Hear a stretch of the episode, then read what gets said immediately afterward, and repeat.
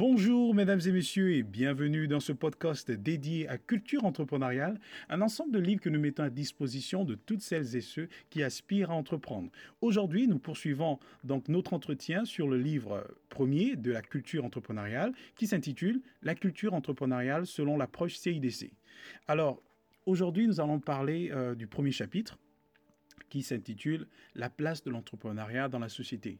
Il faut dire que dans ce chapitre, je parle euh, de l'entrepreneuriat dans son sens le plus simple possible. Parce que ne perdons pas de vue que euh, l'objectif de l'auteur dans le livre, c'est de rendre la chose accessible à toute personne d'accord, qui ressent en elle, d'accord, euh, le désir d'entreprendre. Et donc, quel que soit son statut social, quel que soit son niveau intellectuel, quel que soit son statut, sa condition physique, eh ben, amener tout le monde à comprendre cela. Et donc, le premier chapitre, justement, il place euh, un intérêt euh, particulier sur la définition de l'entrepreneuriat.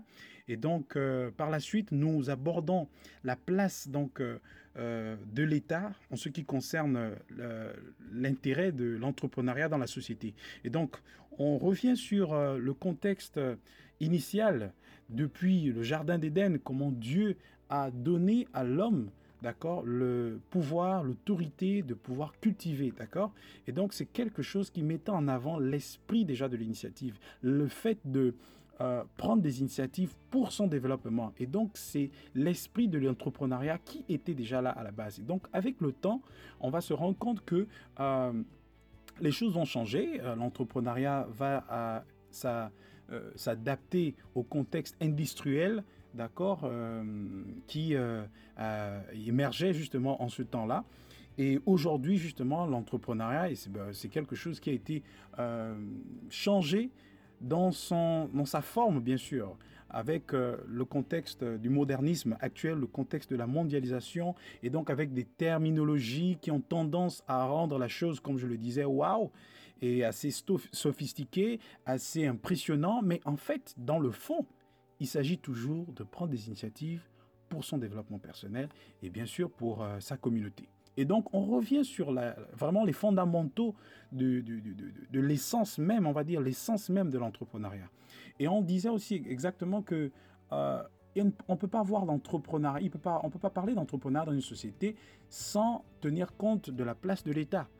Parce que l'État, représenté par le gouvernement, est cette entité qui met en place la politique de développement et donc qui crée le cadre favorable à la prise d'initiative dans le secteur euh, privé.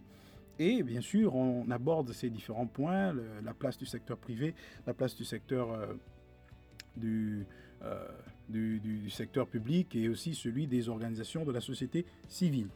Mais c'est vrai que l'État crée le cadre pour qu'il y ait euh, euh, euh, prise d'initiative. Mais cette prise d'initiative, qui la prend? Ce sont les citoyens, ce sont des individus. Donc on place l'individu au cœur de la question. Et donc on arrive donc à la dernière partie du chapitre qui met l'individu au centre de la chose il faut que l'individu prenne des initiatives, qu'on parle d'entrepreneuriat, pour qu'on parle de création d'entreprise, pour qu'on parle de création de structures associatives. Ce sont les individus qui prennent ces initiatives-là. Ce sont des individus qui pilotent des entreprises. Ce sont des individus qui pilotent des associations. Ce sont des individus qui pilotent des institutions. Et donc l'individu est au cœur du développement de la société.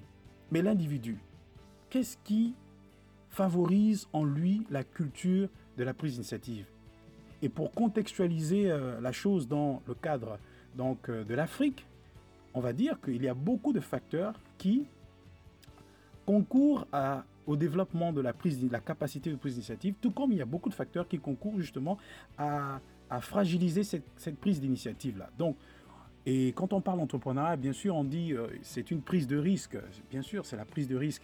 Et donc, c'est pas tout le monde qui a l'audace qui a le courage et la folie nécessaires pour prendre des initiatives. Et donc c'est à ce niveau-là que le livre vient aussi intervenir pour encourager la, capacité, donc la prise d'initiative chez l'individu. Beaucoup de personnes hésitent, beaucoup de personnes se posent des questions, beaucoup de personnes ont encore des stéréotypes, beaucoup de personnes ont encore des, blocages mentaux, beaucoup de personnes sont encore victimes du schéma classique, d'accord, que nous impose le système qui est là. Beaucoup de personnes sont encore euh, formaté selon le, pour aller être un peu plus précis, le schéma qui dit on va à l'école, on obtient un diplôme, on cherche un emploi. S'il n'y a pas un emploi, on est au chômage et puis on essaie de euh, s'occuper à faire quelque chose qui, malheureusement, ne peut pas, n'arrive pas à contribuer à notre développement personnel. Et bien sûr, il y a, il y a des personnes qui s'inscrivent en fond en cela et qui se disent, bah, tiens, je vais oser faire quelque chose qui va me permettre de me développer, de m'épanouir intellectuellement, de m'épanouir socialement, de m'épanouir financièrement. Ces derniers, on les appelle les entrepreneurs. Et c'est là justement que finit le premier chapitre. Dans tous les cas, mesdames et messieurs, nous donnons rendez-vous au prochain podcast qui va vous permettre d'avoir une idée donc, du deuxième chapitre. Sur ce, euh, rendez-vous pour le prochain podcast de la série Culture entrepreneuriale.